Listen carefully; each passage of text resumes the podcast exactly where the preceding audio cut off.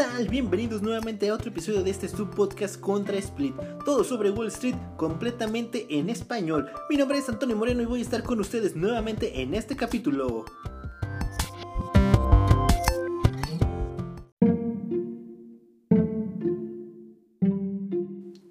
Y vaya que esta semana estuvo bastante, bastante movida. Vamos a comenzar con un breve resumen de los índices, cómo quedaron en esta última semana de enero. Y les recuerdo que el lunes hay puentecito en la Ciudad de México. Wall Street abre normalmente, pero la Bolsa Mexicana de Valores, esa se encuentra cerrada. El Dow Jones esta semana cae un 2.5%, el SP500 cae un menos 2.1%, así es, me está escuchando muy bien. El Dow Jones cae menos 2.5%, el SP500 2.1% y el Nasdaq, el que menos sufre, menos 1.8% se queda. Las compañías de menor capitalización como el Russell cae casi un 3% con un menos 2.9 y el VIX como no puede ser otra semana más que aumenta casi el 30%. El oro funcionó como activo refugio subiendo el 1%. Comenzaba la semana con importantes caídas en los índices a nivel mundial por el miedo del coronavirus. Esta semana también tenemos la trágica muerte de Kobe Bryant este personaje hizo sonar la campana de la bolsa de Nueva York en el año 2016. Vamos a, recibir unos segundos de silencio por la muerte de este gran personaje.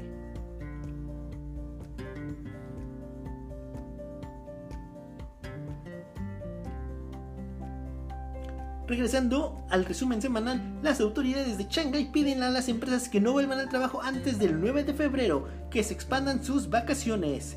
Ese día, el lunes a primera hora, el Dow Jones, el SP y el Nasdaq abrieron con caídas superiores casi al 2%. Posteriormente en la semana las fueron reduciendo, pero sorpresa, el viernes cayeron con fuerza.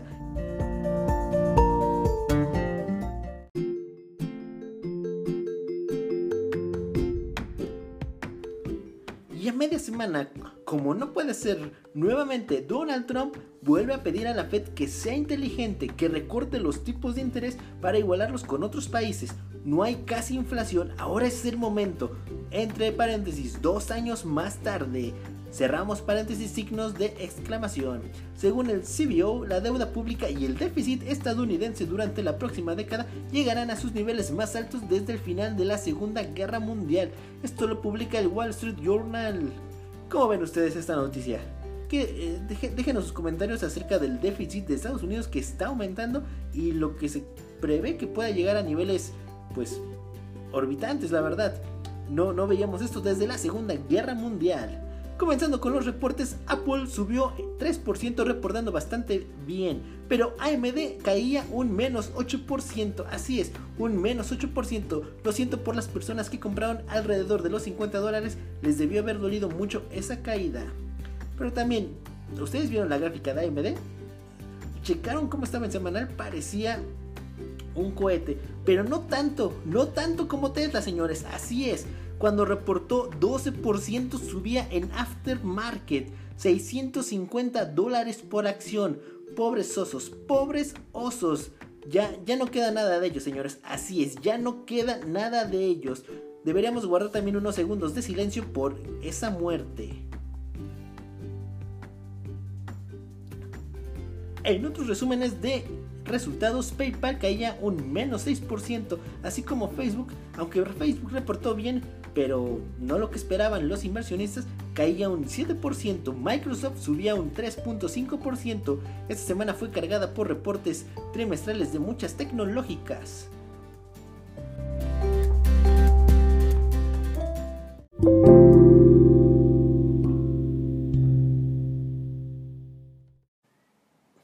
Muchas acciones de fabricantes de vacunas y nanomedicamentos subieron más del 50% gracias para, por el coronavirus.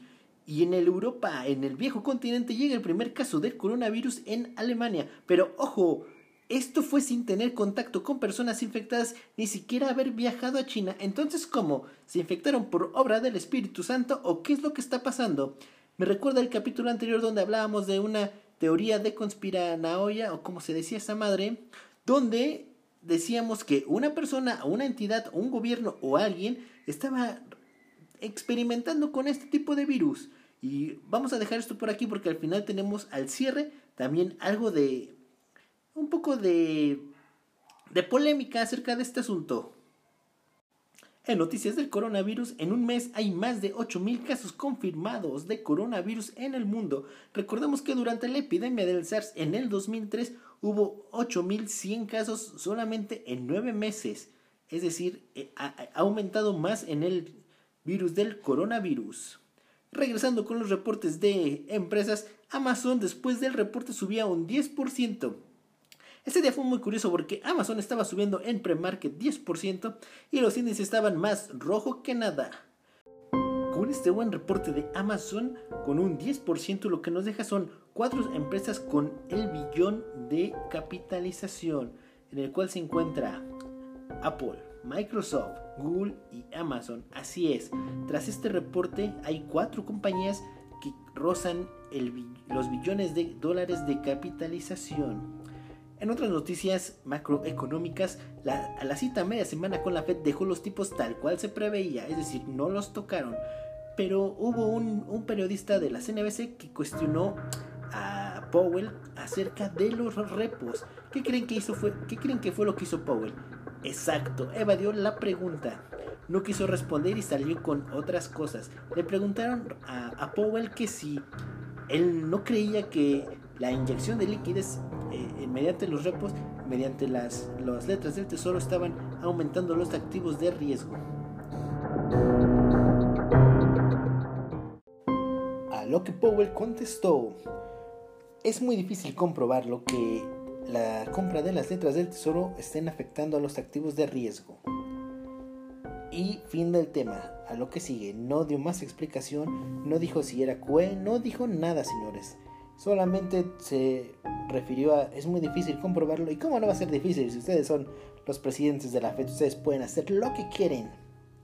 Pero bueno, hasta ahí el tema de la Fed porque si no, nada más hago corajes. En el resumen de la siguiente semana hay que tener en cuenta el calendario de resultados porque el lunes, aunque es festivo para la Ciudad de México, tenemos reportes en Wall Street como Alphabet el lunes, el martes viene Disney y Sony. También viene por ahí Ferrari. El miércoles se presenta Qualcomm, MedLife, Spotify. El jueves puede ser Bristol Myers, Uber, Baidu, Activision, Blizzard y Twitter.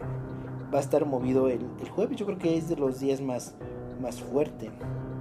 Y hasta ahí el, el siguiente calendario. Pasamos al siguiente tema.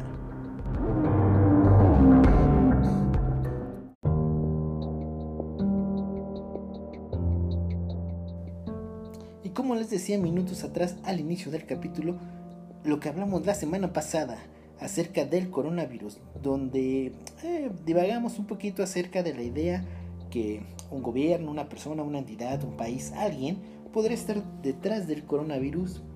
Por eso hago alusión a lo que salió ahora en, en Alemania, donde hubo casos donde ni siquiera fueron a China, estuvieron en contacto con contagiados, ni nada que ver con chino ni China, entonces ¿Cómo es posible que se hayan infectado del coronavirus si nunca viajaron? Si se originó originalmente, vaya, en, China, en la ciudad de Wuhan, entonces, ¿cómo es posible que se pudieron infectar? Bueno, es una teoría un poco loca, algo conspiracional, pero pues no está de más dejarlo ahí, porque ojo, eh, el viernes, justo cuando el mercado estaba cayendo fuerte, estaba cayendo fuerte, menos 2%, por eso la caída semanal del menos 2.5, porque el viernes azotaron recio salió un, un, un artículo en la página de Zero Edge.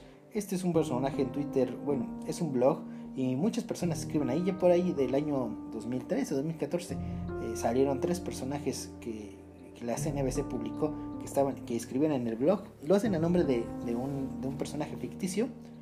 No recuerdo el nombre, Turner creo que se llama, pero el blog se llama Zero Edge. Entonces hay por ahí muchos bloguistas que escriben y salió un artículo acerca del coronavirus donde decían que podía tener algo que ver como una arma biológica con partículas del VIH, algo así.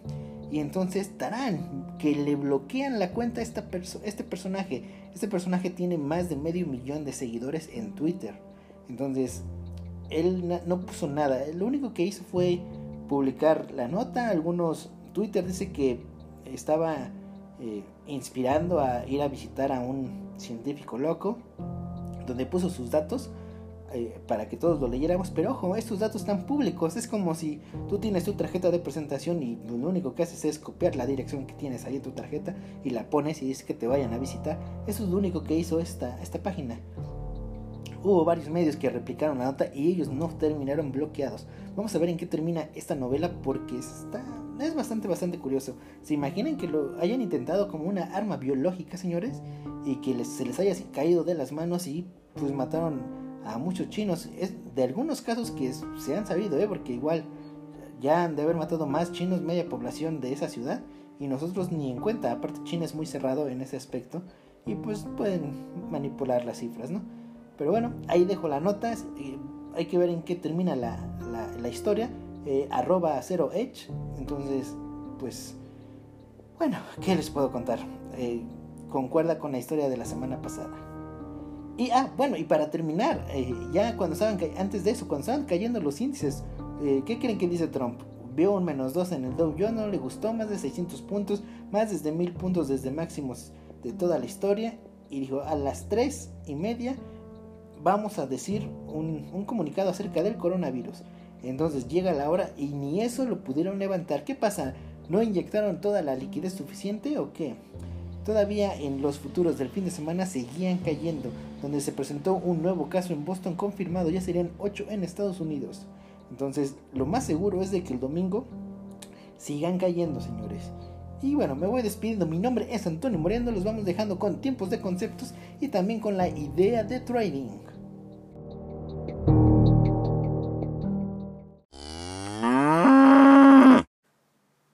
Esta semana vimos que se confirmaron más casos de, del coronavirus. Entonces ahora sí el oro funcionó como refugio. Y claro, también Tesla y Billon funcionaron como, como activos refugios. Y Space también. Space de las empresas que, aunque las bolsas estuvieron cayendo, fueron de las que más repuntaron en esta semana. Para esa semana vislumbramos el petróleo ha tenido una tendencia bastante, bastante fuerte. De hecho, ya entró en un beer market, cayendo de un, más de un 20% desde el 6-8 de enero a la fecha. Entonces, ya, ya le han pegado duro. Queremos agarrar a, un, a contratendencia un, un, un rendimiento del, del, petróleo que nos puede dar. Y yo creo que el, a media semana podría ser que, que empezara a repuntar vemos muchos indicadores sobrevendidos, donde si, si bien puede seguir cayendo, porque ya está oficialmente en un mercado oso, bueno, tiene mínimo que, que hacer un rebote de gato muerto para seguir cayendo. Entonces, podríamos empezar a aprovechar algunas posiciones en petróleo y olvidarnos un poquito de los índices, porque ahorita con mucha volatilidad, el VIX arriba de 17, creo que llegó a 18 el, el viernes. Entonces, podemos esquivar un poquito eso y, e irnos directo al petróleo, al, al, oro negro y empezar a acumular posiciones para, para ese rebote.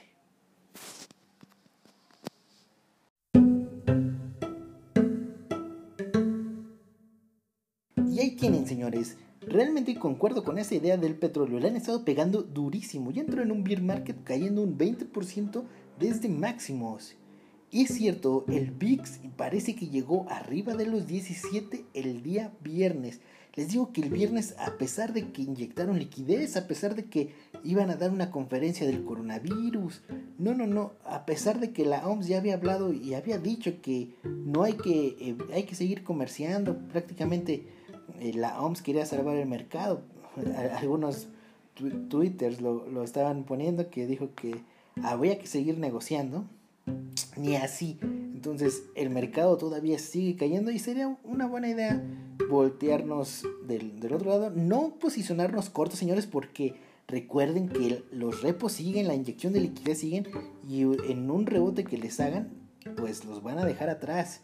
Tampoco posicionarnos largos porque pues el mercado puede seguir cayendo y aparte el VIX en esos niveles, precaución señores, precaución. Y los vamos dejando con tiempos de conceptos, yo me voy despidiendo, síganos en nuestras redes sociales, muchas gracias por escucharnos Mi nombre es Antonio Moreno. No se olviden, arroba contrasplit y arroba bolsa MX. Su servidor les contesta cualquier mensaje. Esos inventadas de madre, nada, señores. Y bueno, vámonos despidiendo y recuerden la musiquita del fondo. Muchos ya me han dicho si es la de Billions y exactamente si es la canción de Billions la que siempre ponemos al final.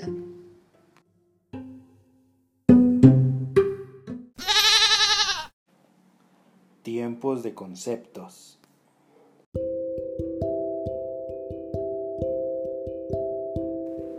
En esta ocasión, en tiempos de conceptos, vamos a hablar un poco acerca de qué es la capitalización bursátil. Aprovechando que Amazon llegó nuevamente al trillón de capitalización, ¿qué es realmente? La capitalización bursátil o capitalización de mercado es una medida económica que indica el valor total de todas las acciones de una empresa que cotizan en bolsa. Es el valor total de todas las acciones de una empresa que cotiza en bolsa.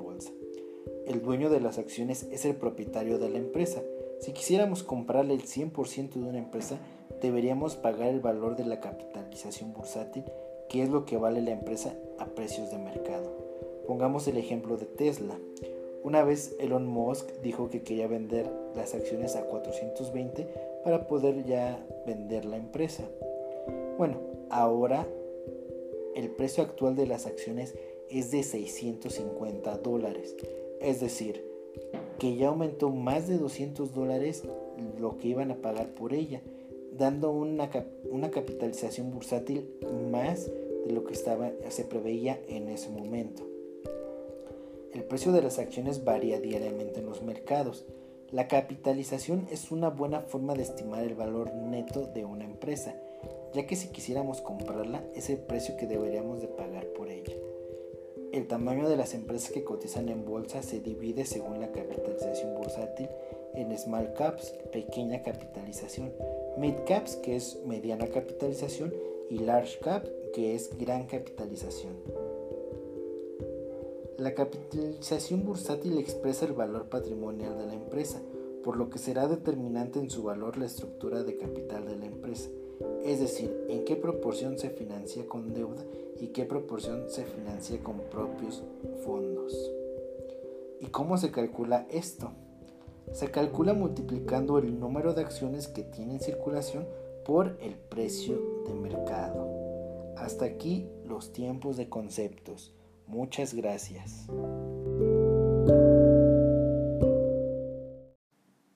Hermanos, llegamos al final del programa y muchas gracias por escucharnos. Les recuerdo mi nombre es Antonio Moreno y nos estamos escuchando la siguiente semana. Arroba Contrasplit y arroba Bolsa MX. Nos vemos.